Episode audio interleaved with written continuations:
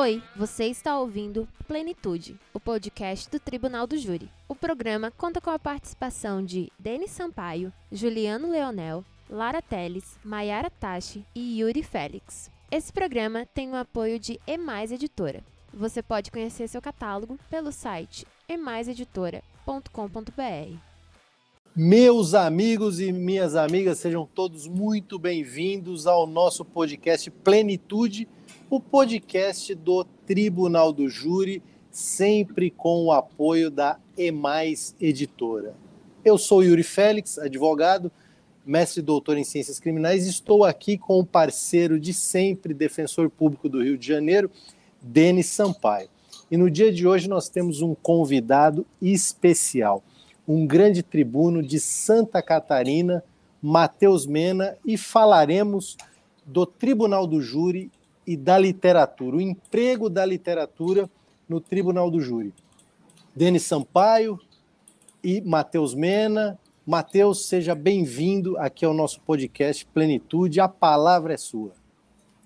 Obrigado, Yuri. Obrigado, Denis. Boa tarde. Boa tarde a todos os ouvintes. Boa tarde, bom dia, boa noite. Depende de, de que horas o pessoal vai estar ouvindo esse podcast. Eu quero inicialmente, Yuri e Denis, agradecer o, o convite quero dizer que eu me sinto um, um gatinho aqui, evidentemente que não pela, pela, pela compreensão física, mas sim por estar ao lado de leões, de verdadeiros leões aí do Tribunal do Júri a nível nacional. Então agradeço imensamente o convite e, e eu já largo Yuri Denis dizendo que, que tanto a literatura quanto o Tribunal do Júri salvaram a minha vida.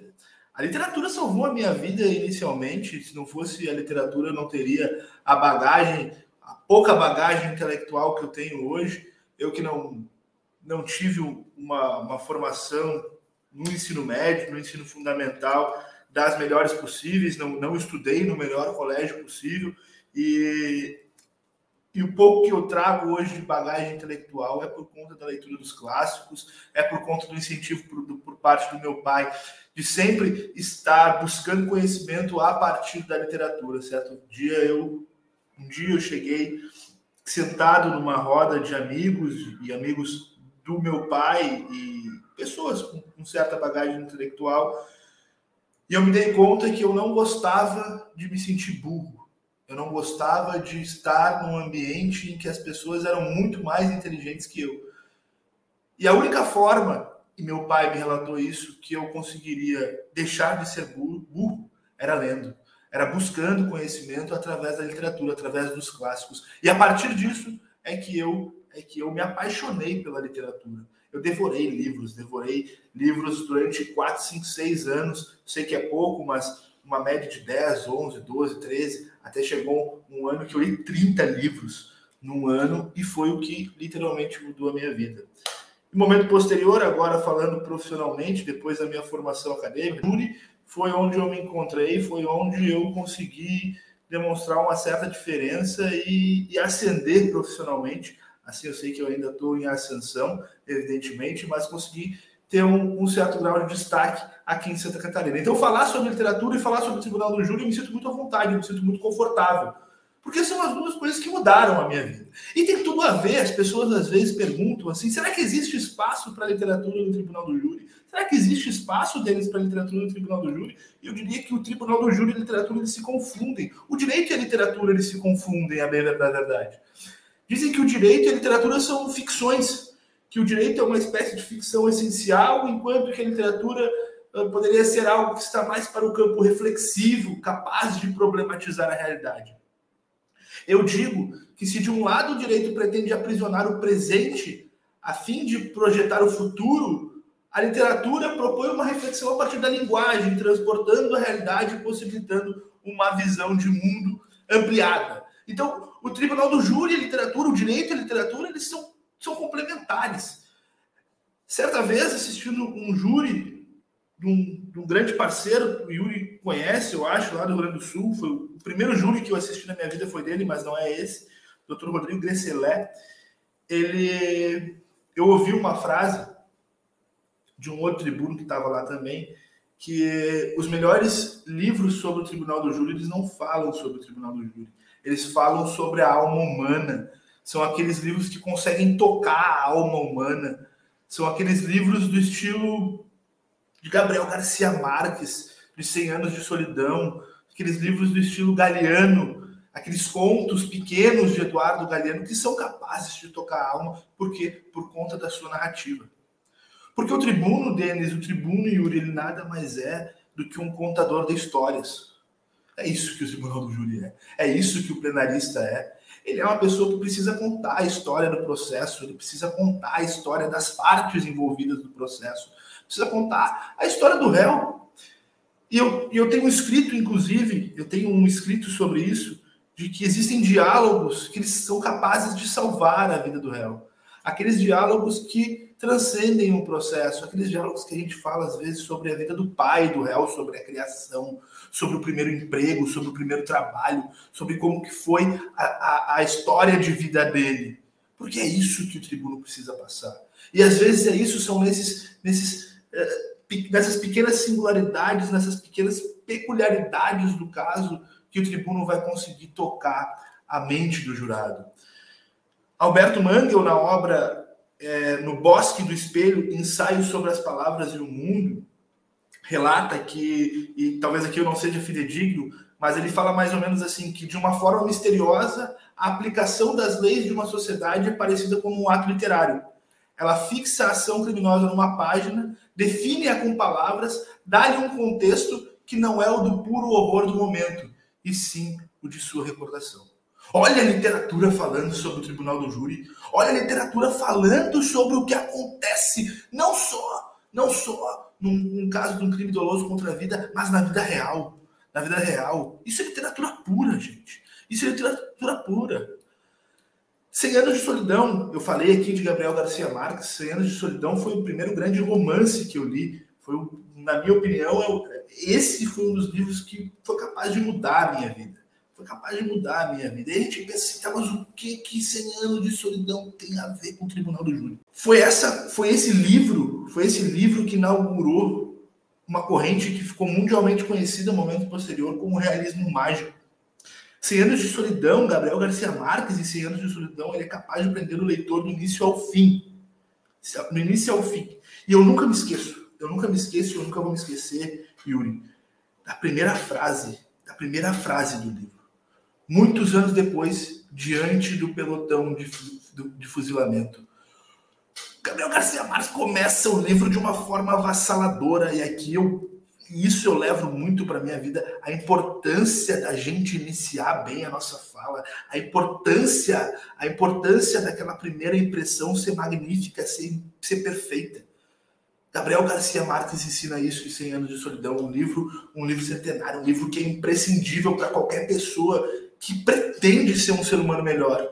Porque para ser um bom tribuno, tu precisa ser um ser humano melhor. Eu não tenho nenhuma dúvida disso. Então, Gabriel Garcia Marques, ao escrever um romance, ao, ao escrever sobre os pelotões de fuzilamento, daquela, não quero daqui dar spoiler, se bem que existe aí uma, uma controvérsia, se existe spoiler ou não de clássico, mas daquela família daquela família que às vezes a gente não sabe se ele está falando do pai, da mãe, do irmão, do tio, do avô, do neto, a gente se confunde o tempo inteiro e a gente não consegue desprender de uma, uma história extremamente complexa, mas que prende o leitor do início ao fim.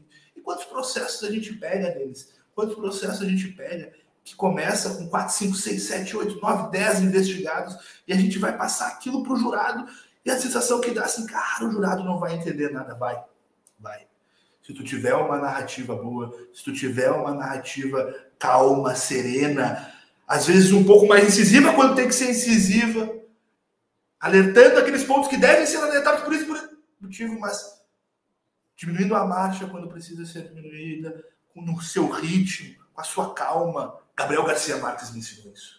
Gabriel Garcia Marques me ensinou isso em 100 anos de solidão. E o que falar de Don Quixote, Denis? E eu falei aqui antes da gente iniciar que nós falaríamos de Don Quixote. Miguel de Cervantes em Don Quixote, ele... são diversas as frases, mas diversos os ensinamentos, porque na verdade a liberdade, Sancho, a liberdade não é um pedaço de pão. A liberdade não é um pedaço de pão. Don Quixote nos ensinava isso. Que pela liberdade e pela honra arrisca-se tudo, até mesmo a própria vida. E meu Deus, que frase magnífica essa. E o que, que isso diz sobre o tribunal do júri? O que que isso fala sobre o tribunal do júri? Ernst Quaresma cita sempre um caso, e aqui fugindo um pouco da literatura, mas se aproximando, se aproximando de do que Don Quixote fala, de um magistrado aí de Minas Gerais, me fugiu o nome dele, mas que ele tem um livro que ele diz que qualquer pessoa é capaz de matar. E Don Quixote explica isso. Don Quixote explica isso. Que pela liberdade se mata. Que a liberdade, na verdade, é o bem mais precioso. A liberdade está acima da própria vida, muitas vezes. Porque se, sem liberdade não existe vida. Então, é, passando por, por Don Quixote, passando por Vitor Hugo e ainda resgatando aquele espírito latino-americano, a gente pode chegar em Eduardo Galeano. Eduardo Galeano, que fala sobre a utopia, mas que fala também sobre a justiça e como a justiça, muitas vezes, a justiça dos homens, ela não é nada justa. Como não existe justiça. Como que e ele, e ele traduz isso numa metáfora, utilizando um animal. A justiça é como uma cobra, ela só, como uma víbora, ela só ataca aqueles que estão com os pés descalços. Eduardo Galeano falou isso. Eduardo Galeano falou isso. Como é que eu sei disso? Por conta da literatura. Porque eu devorei, eu sou apaixonado por Eduardo Galeano. Não existe um livro do Eduardo Galeano que eu não tenha lido. E eu sei disso porque eu sou apaixonado pela literatura. E a gente consegue trazer isso pro, pro, pro conselho de sentença, pros jurados ou até mesmo pro promotor, para certa vez eles aqui, só fazendo um link, tem um, um, promotor de justiça que ele citava Galeano, na verdade ele citava Pablo Neruda, mas ele dizia que a frase era de Galeano, e eu sabia que não era de Galeano, que era de Pablo Neruda, mas eu também não, não, não confrontei ele nisso, mas eu dei esse contraponto, porque imagina a possibilidade de Eduardo Galeano saber, ficar ciente que ele está sendo utilizado para condenar alguém, para condenar uma pessoa que está em situação de carência, uma pessoa. Era um caso, sim, bárbaro, não quero entrar na, na, muito na seara do, do caso, mas um, uma pessoa que vinha de uma classe menos favorecida, a mãe era vítima de violência doméstica por parte do padrasto dele, ele acaba matando o padrasto. E ele utiliza Eduardo Galeano para condenar uma pessoa dessas. Deus o livre de Eduardo Galeano, com absoluta certeza se revirou no túmulo ao saber disso porque Eduardo Galeno dizia que a justiça só morde aqueles que estão com os pés descalços. E era exatamente o caso. Era exatamente o caso. Inclusive, o réu naquela ocasião estava de chinelo. Mas a gente vai, a, a, a, gente entra também na literatura nacional, depois na internacional, Dom Casmurro, gente, Machado de Assis e Dom Casmurro para mim. É, eu li isso muito antes de entrar na, na, na faculdade de Direito, eu li Dom Casmurro. Mas depois, refletindo, na verdade, seria talvez Machado de Assis o maior crítico, o maior crítico da expressão verdade real. Qual é a verdade real de Dom Casmurro? E aí, Capitu matou, Bentinho matou ou não Capitu? O que, que aconteceu? Traiu ou não? Capitu traiu ou não Bentinho? O que, que aconteceu naquele dia, naquele livro? O que aconteceu naquela história?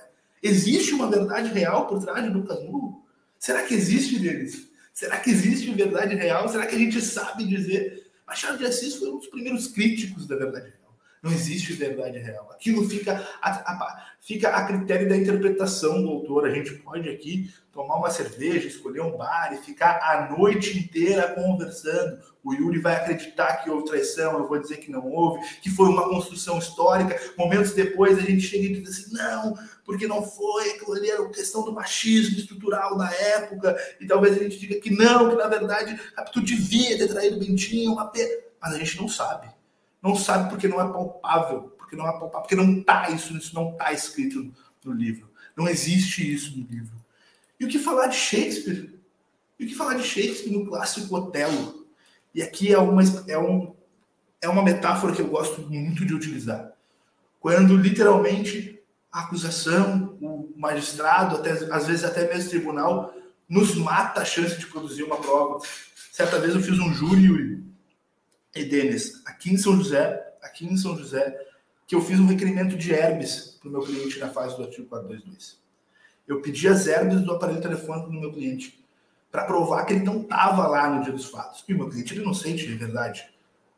E o juiz ele simplesmente deferiu porque a critério dele, que não seria quem iria julgar, não era relevante o requerimento de herbes. Mas não era ele que vai julgar. O que, que eu fiz? Eu impetrei um habeas corpus, caiu na quinta Câmara Criminal aqui no Tribunal de Justiça Santa Catarina, eu sustentei, e foi mantida a decisão do magistrado. Foi mantida a decisão do magistrado.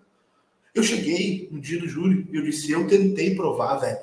Eu tentei provar a tua inocência, só que mataram. Só que mataram a chance de eu provar a tua inocência. Mataram a chance de eu provar a tua inocência. Isso foi um erro de Otelo. Foi um erro de Otelo. Otelo conta para Desdemona, sua esposa, que assassinou Cássio por saber que ele era seu amante. Ao ver Desdemona chorar, Otelo possui certeza absoluta que ela traiu. Mas Desdemona chorou justamente porque Cássio morto seria impossível provar que não houve traição. Foi a, a morte da prova de, de Desdemona. Otelo matou, matou a prova da, da mulher dele de que ela não traiu. E é isso que o juiz faz às vezes com, a gente. Quantos processos a gente pega, Yuri? Quantos processos a gente pega deles que são recheados de erros de Otelo, que são tomados com base em premissas falsas e a gente consegue provar isso ou às vezes não consegue provar por conta justamente justamente de equívocos baseados em premissas falsas. Eu posso falar aqui de Crime e Castigo, de Dostoiévski, eu posso falar aqui de Capitães de Areia, de Jorge Amado. Jorge Amado, na verdade, Capitães de Areia, nos dá uma aula de criminologia, assim como o Eduardo Galeno nos dá em, em De Pernas para o Ar. É literalmente uma arma de criminologia. Por trás de um criminoso existe toda uma história de vida que, por vezes, é capaz de identificar determinados atos. E, às vezes, aquela pessoa que, que nós imputamos como sendo um criminoso, criminoso ele não está nada, fazendo nada mais, nada menos do que aquilo que se, que se exige dele. Que se exige dele. E de Pedras para o Ar, de Eduardo Galeano, é a mesma coisa. Diversos são os versos que, que de lá extraímos, que melhor do que muitos manuais de criminologia, melhor do que muitas e muitas aulas de criminologia que eu assisti na faculdade. Eu nem preciso falar de Franz Kafka, né? Eu acho que Kafka é, é literalmente um, um, autor que é obrigação de todo e qualquer advogado criminal ler. E eu não estou nem falando aqui só de um processo de Kafka, é quando às vezes essa história é básica, acredito que muitos dos nossos ouvintes já, já tenham lido isso, caso não seja, é, é, se não a totalidade dos nossos ouvintes. Né? É, e a gente sabe isso, por mais que que porventura um ouvinte ou outro não tenha lido o processo, já viveu a, a, a lição de processo na prática. Porque nós sabemos o quanto é custoso, e a gente estava falando aqui antes de entrar aqui, que, que, tá, que eu tenho um, um júri no final do mês de uma pessoa que é inocente, e o peso da responsabilidade de advogar para um inocente é, eu, particularmente, detesto advogar para um inocente. Mas eu sei a angústia que ele está vivendo, a angústia que ele está vivendo nesse momento, pelo simples fato de saber que ele vai ser submetido ao conceito de sentença agora, no dia 30 de junho. Ele pode ser absolvido. Gente, esse tempo, essa angústia, essa ansiedade que ele está passando jamais vai ser devolvida para ele. E Kafka explica isso na literatura, em algumas centenas de páginas, em um processo. Os Miseráveis. Os Miseráveis é o meu clássico preferido. Vitor Hugo é incrível. Também é uma verdadeira aula de criminologia. E eu destaco aqui a homenagem feita por Sete, que manda gravar no túmulo do seu pai adotivo. Um dos versos mais lindos que eu conheço. Dorme. Viveu na terra em luta contra a sorte. Mal seu anjo voou, pediu refúgio à morte. O caso aconteceu por essa lei sombria, que faz que a noite chegue, apenas foge o dia.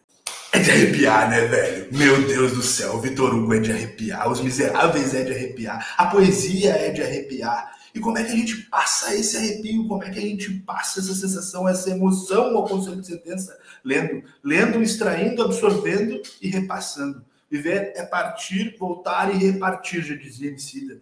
É isso. É partir, voltar. Partir do quê? Partir, partir em busca do conhecimento, voltar e repartir esse conhecimento e compartilhar esse conhecimento.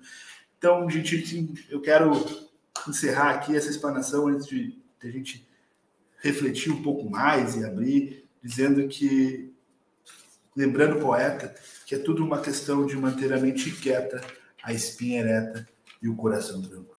Maravilha, sensacional. Mena é aquilo que eu venho dizendo todas as vezes que me pergunto. Você é uma das pessoas que mais dignificam a instituição do Tribunal do Júri do nosso país.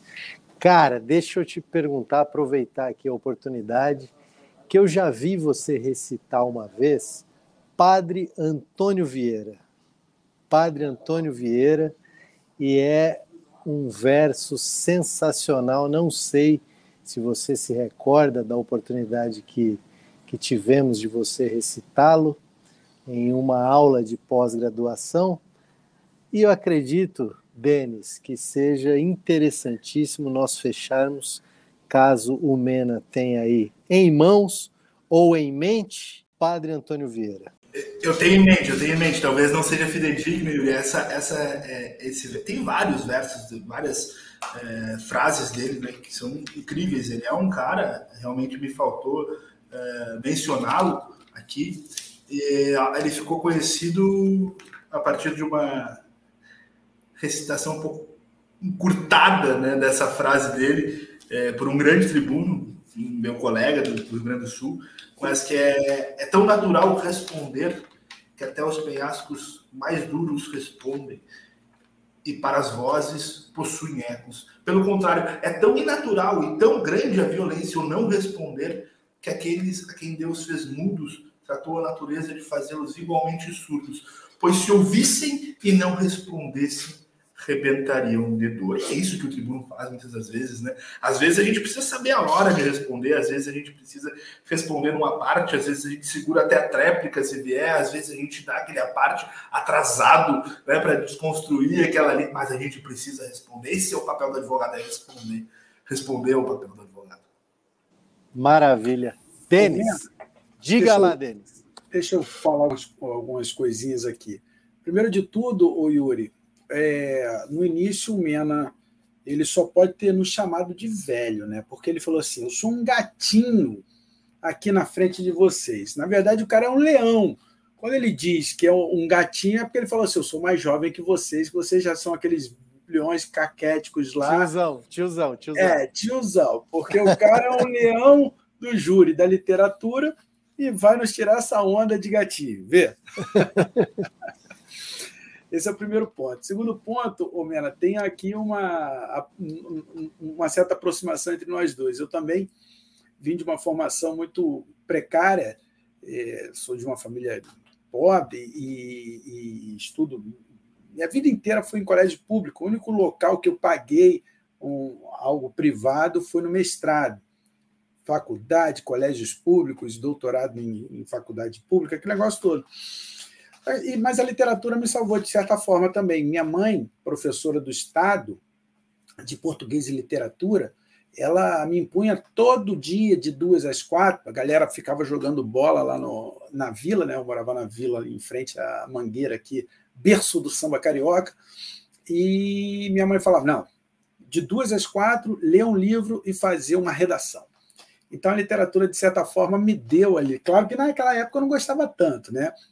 Lembro, lembro como ninguém da Moreninha, Machado de Assis. Minha mãe fez ler todos aqueles clássicos e com isso eu acho que me desenvolveu a, a, a, vontade de estudar. Mas na verdade eu só estudei mesmo na faculdade quando me apaixono pelo direito e no estágio também me apaixono pelo Tribunal do Júri. Talvez aí uma proximidade é, entre a gente, alguns anos depois do gatinho, né, Yuri?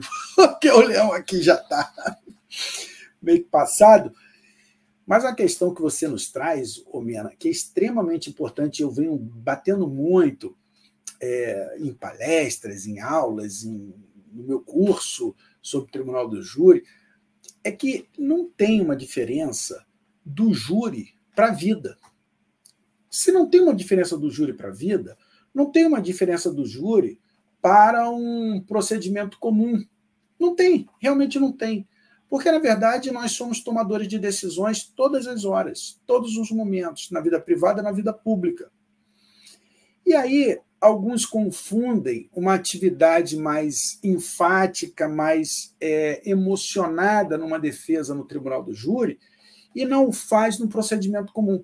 O que a pessoa se equivoca é que, na verdade, ele deveria fazer também no procedimento comum.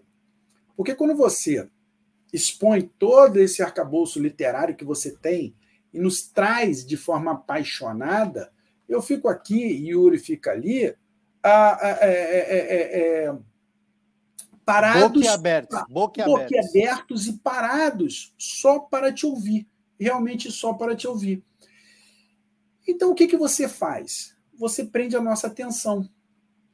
Você de forma emocionada, diz o seguinte: eu sou o autor das palavras, vocês são meus auditórios, e esses auditórios precisam estar conectados a mim.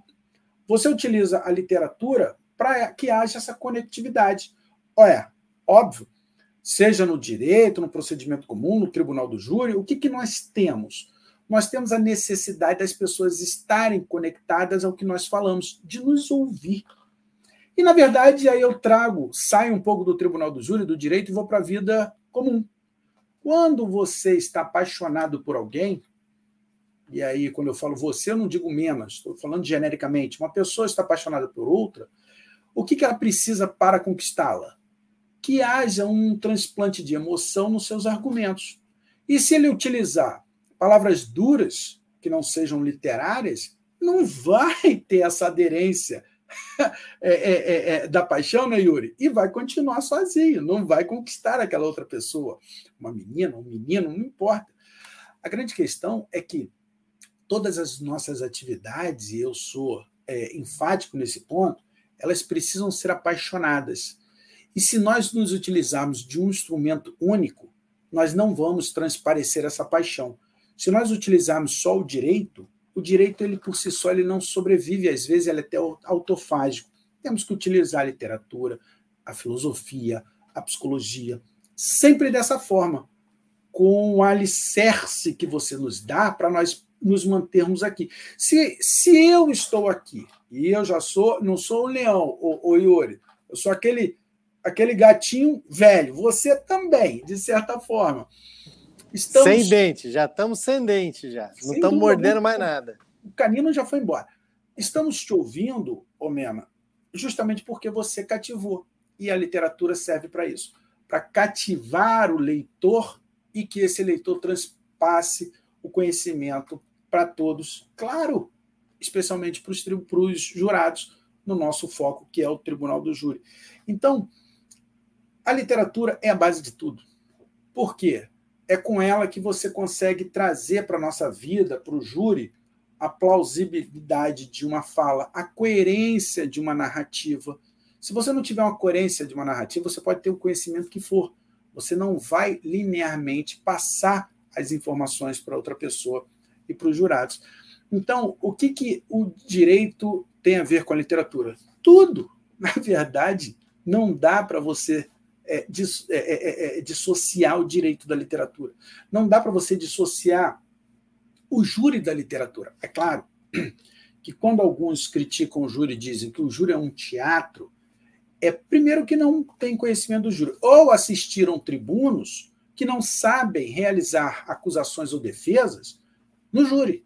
Porque se você utiliza só a literatura e de metáforas, você com certeza ou vai absolver uma pessoa sendo promotor de justiça ou vai condenar uma pessoa sendo advogado, defensor, defensora pública. Porque, na verdade, o que você precisa é trazer ela para dar à sua narrativa uma certa coerência, uma certa solidez e trazer tudo aquilo que é de importante do processo para os melhores, para os tomadores de decisão e que esses e esses façam da melhor forma possível. Então, meu amigo, está realmente de parabéns. Eu já quero assistir um júri seu e, e, e, a identificação desse alicerce com a literatura.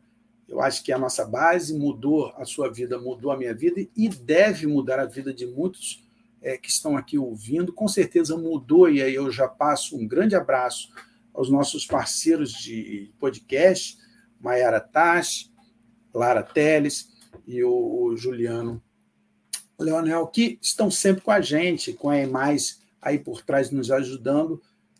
E, bicho, o advogado, o advogado, na verdade, é aquele que se forma, que está numa faculdade de direito, se forma de alguma forma e vai seguir a nossa profissão e se afasta de, da literatura, que eu digo muito, acaba se aproximando da mediocridade.